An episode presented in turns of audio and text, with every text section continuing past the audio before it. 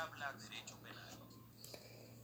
En el cierre del programa anterior sobre delitos de conspiración, se dejaron abiertas algunas ideas a los fines de generar cierta expectación en los radioescuchas respecto a la real necesidad de emprender una persecución penal contra conspiradores. Tal y como se indicó también en el programa anterior, los delitos contra el Estado como la sedición, la conspiración, la traición o la rebelión son severamente castigados aún en algunas legislaciones penales en el mundo, porque se arrastra todavía este vetusto concepto de que el Estado soberano y el monarca son más importantes que el ciudadano. Sin embargo, gracias al avance de los estados democráticos donde funciona el Estado de Derecho y están en consonancia con el principio de progresividad de los derechos humanos, se ha entendido que en la mayoría de estos casos donde se inicia una persecución penal contra un supuesto conspirador, no se trata más que de un exceso por parte del Estado, en el castigo contra quien manifiesta y protesta contra un gobierno por sus erróneas políticas. Ahora, en Venezuela, definitivamente ocurre algo distinto. Podríamos decir que el gobierno venezolano se maneja bajo las líneas de lo que se conoce como una teoría conspirativa. Ello en el entendido de que una teoría conspirativa se refiere a ciertas teorías alternas a las oficiales que explican un acontecimiento o una cadena de acontecimientos comúnmente de relevancia política, social o económica, entre otros, a través de una acción secreta de grupos de poder.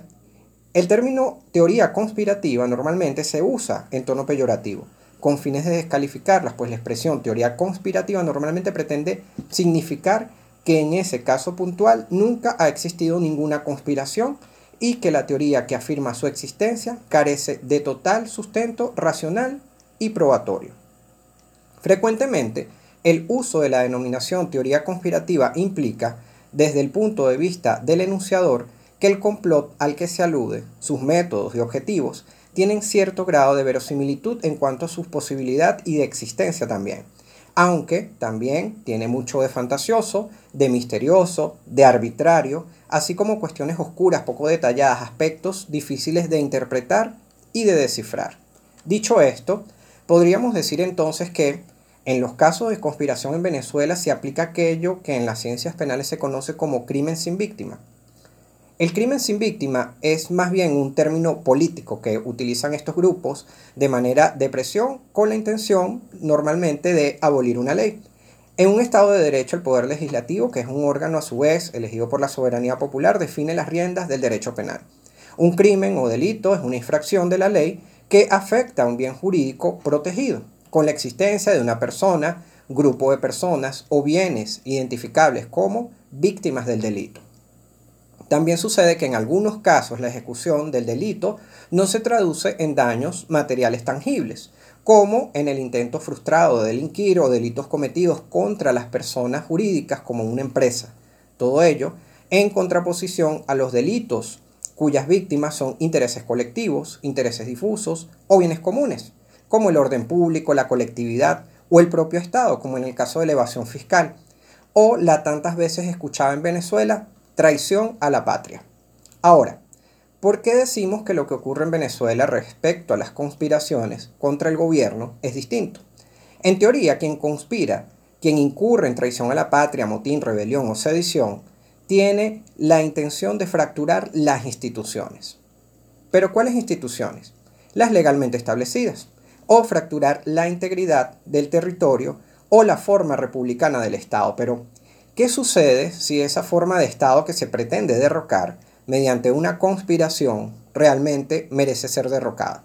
Por tratarse de un gobierno o una forma de Estado antidemocrático o un gobierno totalitario contrario a las formas republicanas e irrespetuoso de los derechos humanos, o peor aún, por tratarse de una dictadura solapada.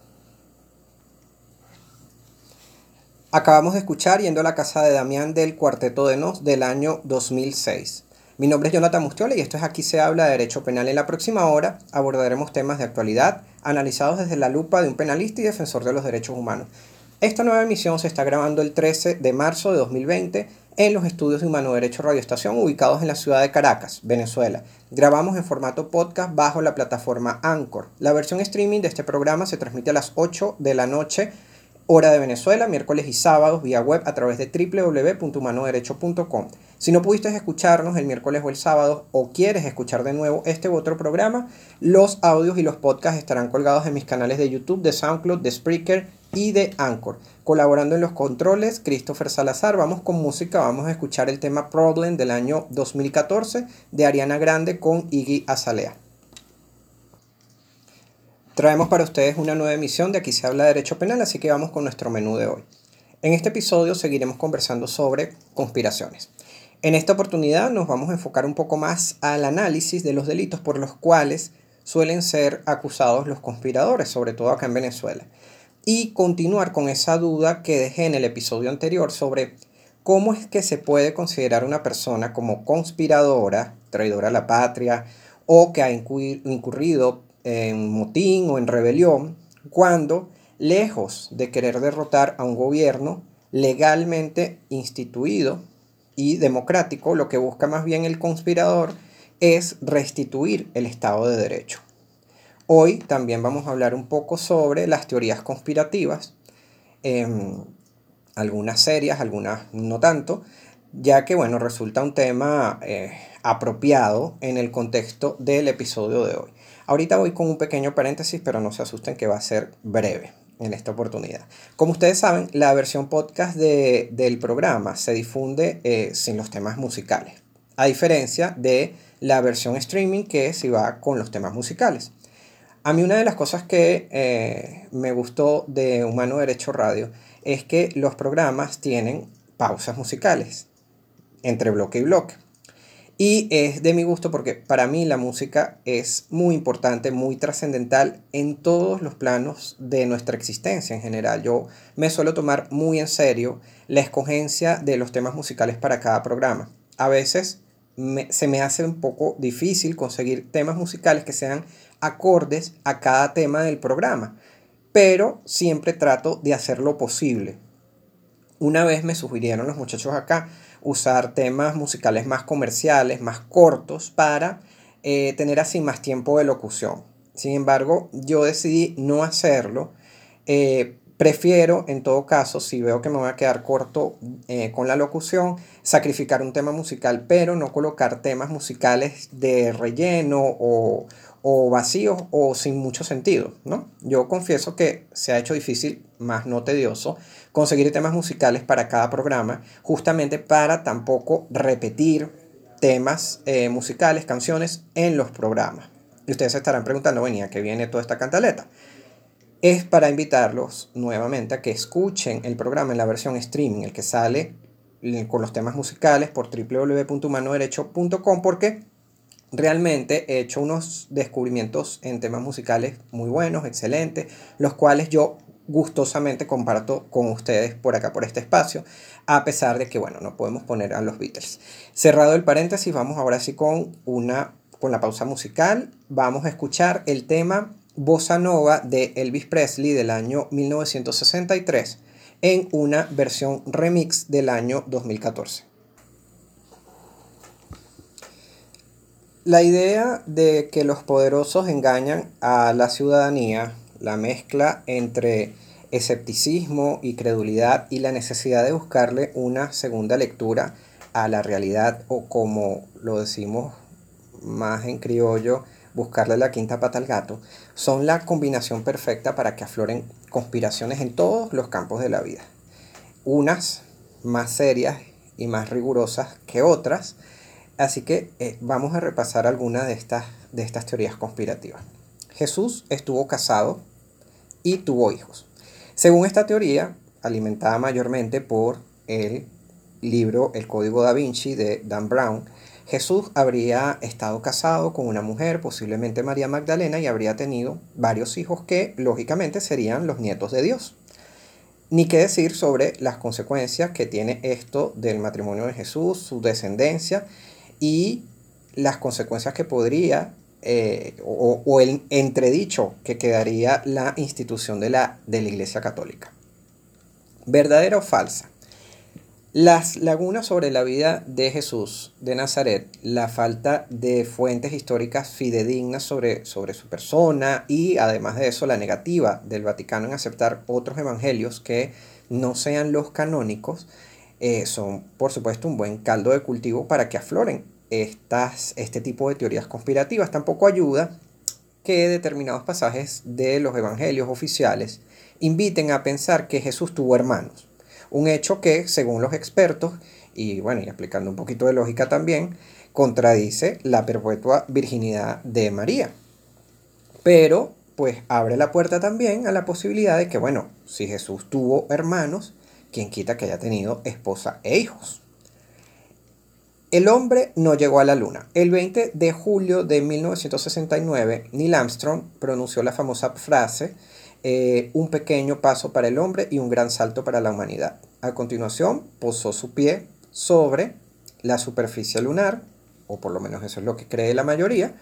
Medio siglo después, pues son muchos los que ponen en duda esto, no la frase, sino lo de la luna. Para algunos, el hombre nunca estuvo allí y las imágenes del acontecimiento habrían sido creadas en un plató cinematográfico contratado por la NASA. ¿Verdadero o falsa? A finales de la década de los 60, eh, Estados Unidos estaba muy rezagado en lo que era el tema de la carrera espacial. La Unión Soviética había sido la primera potencia en poner en órbita un satélite artificial, un ser vivo, un ser humano e incluso hacer el primer paseo espacial. Solamente le faltaba pisar la luna a la Unión Soviética. Y esa era una derrota que los Estados Unidos no se podía permitir. Todo esto que les estoy explicando eh, son las bases, los argumentos de esta teoría conspirativa. Por esta razón, de acuerdo a esta teoría conspirativa, los estadounidenses habrían recreado el alunizaje en un estudio de cine. Para sustentar aún más esta teoría, los escépticos afirman que las fotografías eh, del alunizaje muestran eh, varios errores, numerosos errores. Por ejemplo, que la bandera de Estados Unidos ondea algo que es imposible en la Luna, que esa bandera desapareció en fotos que se tomaron en misiones posteriores al alunizaje de 1969, que hay más fuentes de, luz, además de, del sol, y que en el cristal del casco de los astronautas se refleja el equipo técnico del filme. Acereje de las Ketchup es una canción satánica. Los más conspiranoicos encontraron referencias al Señor de las Tinieblas en el tema musical Acereje de las Ketchup. Todos seguramente recuerdan haber escuchado alguna vez no solamente el tema, sino de que la canción es satánica. ¿Verdadera o falsa? Por mucho que las propias Ketchup, pobrecitas, negaron que la canción no tenía otra intención más que divertir, pues el diario mexicano Heraldo de, eh, de Chihuahua publicó un artículo analizando la letra y afirmando que era una invitación a la herejía por la expresión a ser hereje o algo así por el estilo. En consecuencia, un colegio religioso en Honduras prohibió a sus alumnos escuchar el tema musical. Según un estudio de la revista europea de psicología social, los conspiradores tienen una tendencia a necesitar sentirse especiales, además de la necesidad de del ser humano en buscar la explicación a todo. Y uno de los aspectos negativos de los, de los conspiradores es que suelen... Em, de los conspiradores, no de los conspiranoicos, perdón, es que suelen tornarse violentos en ocasiones cuando no se les presta atención.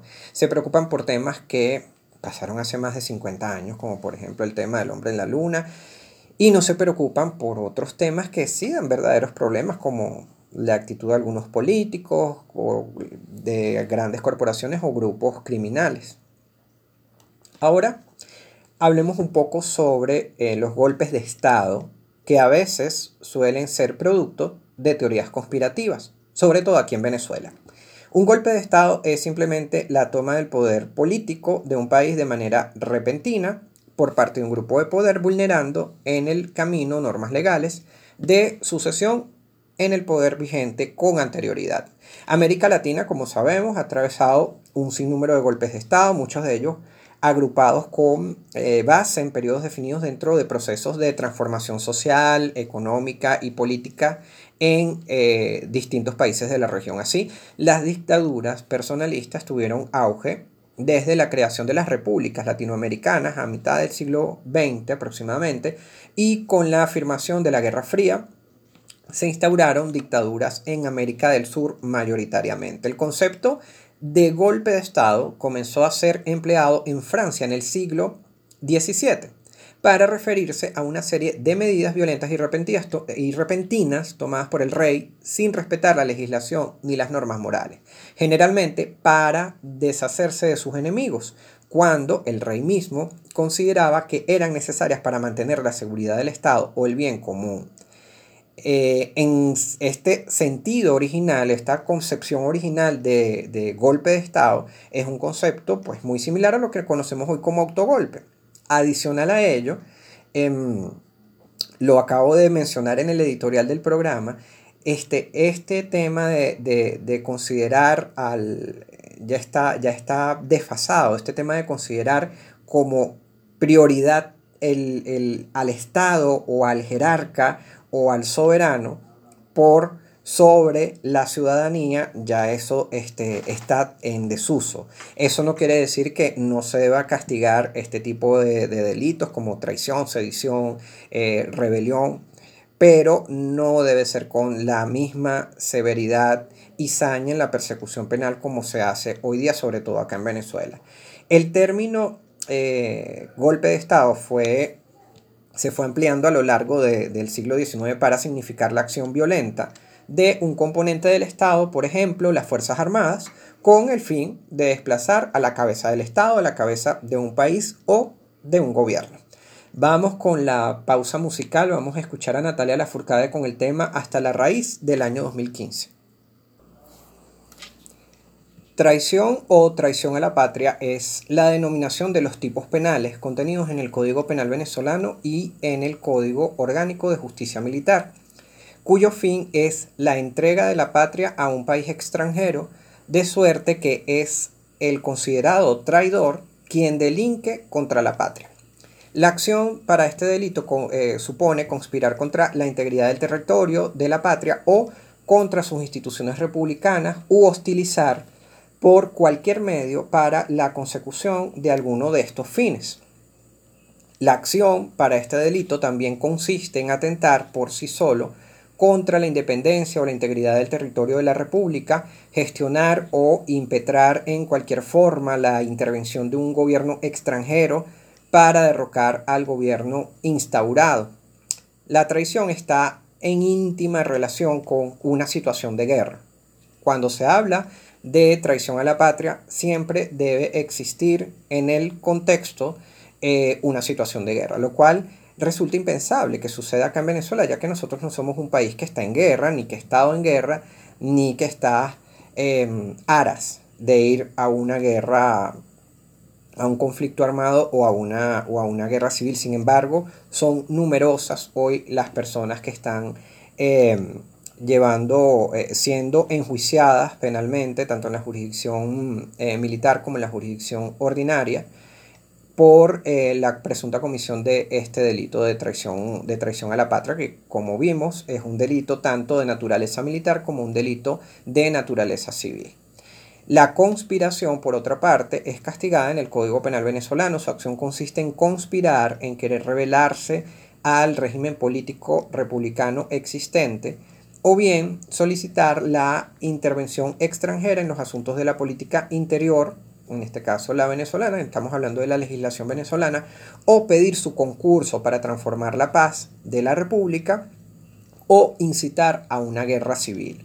La rebelión es castigada tanto por la justicia penal ordinaria como la justicia militar, implica alzarse violenta y públicamente. Siempre cuando se habla de rebelión tiene que haber un alzamiento violento y público deben darse las dos circunstancias de manera unísona, entendiendo que alzarse implica levantarse desobediendo o resistiendo perdón, colectivamente a alguien, en este caso pues el poder legítimamente, legítimamente constituido. Dicho alzamiento debe manifestarse de forma violenta y pública, es decir, empleando la violencia de un modo abierto y alterando la normalidad y la tranquilidad de la ciudadanía. Los actos hostiles a los que hace referencia el Código Penal para el delito de rebelión deben ser actos hostiles con un mínimo de idoneidad. ¿Esto qué significa? Bueno, que deben ser en orden a que se produzcan de manera causal los resultados que se describen en el tipo penal, o sea, en el delito de rebelión. ¿Cuál sería un ejemplo en este caso de uno de esos resultados que sean idóneos para decir que eh, se está ante una rebelión, una rebelión civil? Impedir que el gobierno legítimamente constituido tome posesión del mando. Ese es un ejemplo. La rebelión es un delito eh, que en las ciencias penales se le conoce como un delito de consumación anticipada. Eso quiere decir que con el simple alzamiento, el delito ya está consumado, ya que, pues aplicando una lógica simple, no es necesario que el rebelde consiga sus fines, ya que en caso de que efectivamente eh, materialice de manera pública y violenta el alzamiento, ya él deja de ser un rebelde y pasa a formar parte de un grupo que toma el poder del Estado de facto. Por ello, casos como el denominado Operación Libertad, acaecido el 30 de abril de 2019 en el distribuidor Altamira de la autopista Francisco Fajardo, dista mucho de tratarse de una rebelión. ¿Por qué? Porque en efecto allí se materializó un alzamiento público, pero no violento. Entonces ya allí va empezando la, mesa a cojear de una pata, porque fue público, recordemos, este, en esos acontecimientos del 30 de abril, pero no fue violento. Recordemos quién apareció ante los medios de comunicación a nivel global manifestando em, desconocimiento al actual gobierno. Por otra parte, si concluimos que em, el gobierno actual no es un gobierno legítimo, entonces allí tenemos otro motivo para descartar una rebelión, porque se supone que una rebelión debe ir contra un gobierno legítimamente constituido. Y finalmente, pues sabemos que la persona que se alzó públicamente, más no de manera violenta, hoy no está detenido. En cambio, otras 30 personas que solo por curiosidad, la mayoría, eh, quisieron pasar a ver qué estaba sucediendo allí en, la autopista, en el distribuidor Altamira, este, hoy están detenidos. El 27 de noviembre de 1992 se llevó a cabo un segundo intento infructuoso de golpe de Estado acá en Venezuela en contra del gobierno del entonces presidente Carlos Andrés Pérez, o como yo lo llamo, Carlos Andrés Pérez, volumen 2. Pues recordemos que el primer intento fue el 4 de febrero de ese mismo año, del 92, y ese fue encabezado por Hugo Chávez Frías. En esta ocasión, el intento, en el intento de golpe participaron civiles y militares, eh, me refiero al del 27 de noviembre. Eh, los nombres más destacados de este intento de golpe de Estado fueron Hernán Gruero Dremán, Luis Enrique Cabrera Aguirre, Luis Reyes Reyes, Wilmer Alfredo Castro Soteldo y los partidos políticos Bandera Roja y Tercer Camino.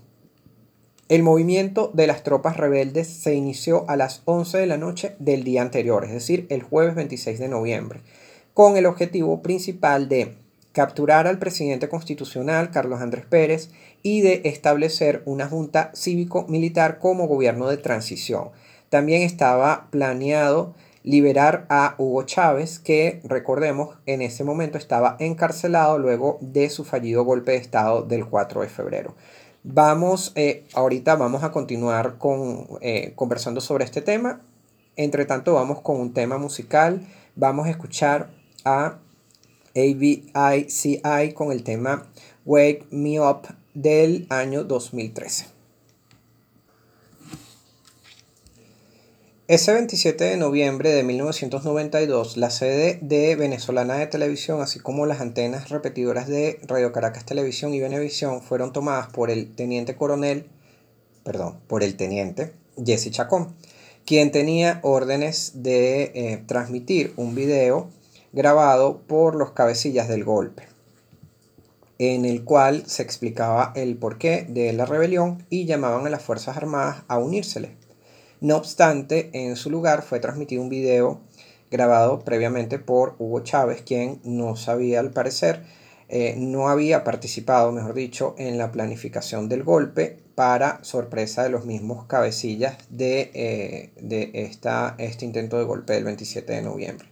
Por su parte, el presidente Carlos Andrés Pérez se comunicó con la nación a través de la señal de Televen, que era la única televisora nacional activa, donde anunció ese, ese video se, puede, se consigue por, en, YouTube, eh, donde anunció que este intento de golpe era un coletazo del ejecutado el 4 de febrero y que el gobierno tenía la situación controlada. A las 3 y media de la tarde los rebeldes se rindieron luego de un enfrentamiento eh, bastante eh, cruento con las fuerzas eh, constitucionales que dejaron un saldo de nueve muertos que eran civiles que pertenecían al personal de Venezolana de Televisión, quienes murieron a manos de los rebeldes, de los insurgentes, quienes eran comandados para ese momento por el teniente Jesse Chacón. En la mañana, aviones de ese día, aviones OV-10 Bronco, pilotearon, eh, piloteados por los oficiales golpistas, despegaron desde la base aérea Libertador en Maracay y atacaron diversos objetivos en todo el país donde destaca el bombardeo al Palacio de Miraflores, en el helicoide donde en ese momento pues funcionaba la sede de eh, la, policía, la policía política, la DICIP, y la base aérea Generalísimo Francisco de Miranda en la Carlota, en Caracas. Pero uno de los OV-10 Bronco fue derribado justamente por funcionarios de la DICIP esta aeronave también para ese momento venía siendo perseguida por un, por un F-16. A las 4 de la tarde varios revolucionarios se rindieron, aunque muchos eh, lograron escapar a Perú, donde fueron recibidos en calidad de perseguidos políticos por parte de eh, Alberto Fujimori. Recordemos que en abril de ese mismo año, del año 92, el gobierno venezolano habría roto relaciones diplomáticas con el Perú por el autogolpe de Fujimori que fue ese mismo año. En la noche, aunque eh, la situación se encontraba controlada en el plano militar, se reportaron enfrentamientos entre la policía y eh, la gente pues, que salió a manifestar, más que todo en eh, Caricuao y el 23 de enero. En el retén de Katia ocurrió un motín, hubo varios presos, varios detenidos que lograron escaparse, murieron varias decenas de ellos en enfrentamientos con la Guardia Nacional, pues se aplicó lo que uno conoce como ley de fuga. Las cifras oficiales contabilizan 171 muertos, 142 civiles y 29 militares, mientras que las cifras extraoficiales hablan de más de 300 fallecidos. Además, se contabilizaron 95 eh, heridos militares. El diario El País reportó la cifra de 50 fallecidos, incluyendo un periodista, 24 horas después de los hechos, es decir, para el 28 de, 28 de abril. 500 oficiales y suboficiales fueron arrestados, arrestados perdón, tras los acontecimientos, junto con 800 soldados sin rango y 40 civiles. No obstante, solamente 196 personas, entre civiles y militares, fueron llevados ante la justicia militar, ante un tribunal militar, incluyendo a los que huyeron al Perú, que fueron procesados, que fueron juzgados en ausencia. En el año mil, en enero del año 1993, recordemos que esto fue en noviembre del, del 92, y ya en enero del 93, de estos 196 procesados, 97 fueron condenados y el resto resultó absuelto. Acá uno nota el retardo procesal que hay hoy en Venezuela para el manejo de casos de presos políticos sobre todo en la justicia, en la justicia militar, porque ya que estamos haciendo referencia acá al caso de el intento de golpe del 27 de noviembre que fue llevado por la jurisdicción militar. Fíjense, esta gente fue eh, eh, condenada en, o sea, ese, juicio terminó en enero de 1993, es decir, duró a poco más de dos meses la sustanciación y el juicio en ese momento. Fíjense, por ejemplo, en el caso, la Corte Marcial hoy día, el Tribunal de Juicio de la Corte Marcial ubicado en el Fuerte Tuna tiene aproximadamente dos años de retraso en los, eh, en los casos. Ahorita, eh, a mediados, de, a mediados de, febrero, de febrero perdón, fue que se inició el juicio oral y público del caso, del caso del Fuerte Paramacay, que es un caso em, que fue enviado en, en, la audiencia preliminar, fue enviado al Tribunal de Juicio en mayo del 2018. O sea, dos años después es que se está haciendo el juicio en ese, en ese caso. Los involucrados en el caso del 27 de noviembre pudieron, los que fueron condenados obviamente, pudieron retornar a la vida en libertad y en calidad de civiles tras recibir el indulto presidencial por parte de Rafael Caldera. Acá voy a mencionar solo un par de casos de los que fueron resultaron condenados en el juicio del 27 de noviembre. Eh, el, el contraalmirante Hernán Gruber Odremán, ex gobernador del Distrito Federal, de hecho fue el último gobernador del Distrito Federal, fungió como jefe de la operación y dirigió el alzamiento desde el Museo Histórico Militar de la Planicie. Fue sentenciado a la pena de 27 años y 6 meses por el delito de rebelión militar. Teniente coronel Wilmer Alfredo Castro Soteldo. Les sonará familiar este nombre porque él es ex constituyente y fue ministro de Producción y Comercio y Turismo. Su pena fue igual de 27 años y 6 meses por rebelión militar. Él no habría ocupado ninguno de estos cargos sino hasta el año 2014, que habría cumplido el tiempo de la pena que se le impuso. Hoy, estos delitos como el de traición a la patria, conspiración eh, o rebelión muchas veces evocan situaciones o concepciones que son un tanto trasnochadas en comparación a cómo son las relaciones entre los países hoy. Algo como lo que sucedió acá en Venezuela en el año 1992 no se ha repetido de nuevo. Sin embargo, los golpistas del 4 de febrero y del 27 de noviembre fueron indultados y de hecho uno de ellos hasta fue el presidente de Venezuela. Ninguno fue torturado, ninguno fue desaparecido, ninguno fue asesinado a causa de la brutalidad policial. A ninguno se le vulneró su derecho a la defensa y tampoco a un juicio justo cuando incluso esta gente metió una tanqueta en Miraflores y en poco más de 24 horas se produjeron 200, más de 200 decesos, entre los que cuentan civiles inocentes. Y con todo eso no lograron derrocar al gobierno, porque recordemos que Carlos Andrés Pérez fue destituido de la presidencia por haber sido hallado culpable de delitos de corrupción por parte de la extinta Corte Suprema de Justicia. En cambio, hoy solo por haber ido a la autopista el 30 de abril a tomarse una selfie con Guaidó, algunas personas siguen tras las rejas. Vamos con algo de música antes de la despedida, vamos a escuchar el tema Chilanga Banda de los mexicanos de Café Tacuba del año 1996. Esto fue Aquí se habla de Derecho Penal gracias a Humano Derecho Radio Estación por permitirme usar sus espacios.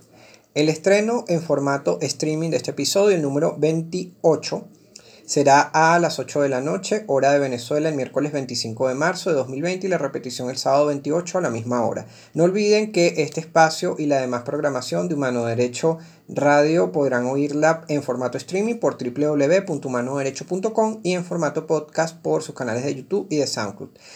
Los podcasts de este y los demás programas de Aquí se habla de Derecho Penal están colgados en mis canales de Anchor, de YouTube, de SoundCloud, de Spreaker, Además, este episodio será difundido a través de Twitter, de Facebook, de LinkedIn y de WhatsApp. Mis redes sociales, arroba Yemustiola en Twitter, en Instagram también. Y las del programa, arroba aquí se habla de Derecho Penal en Instagram y arroba aquí se habla de P en Twitter. Hasta la próxima.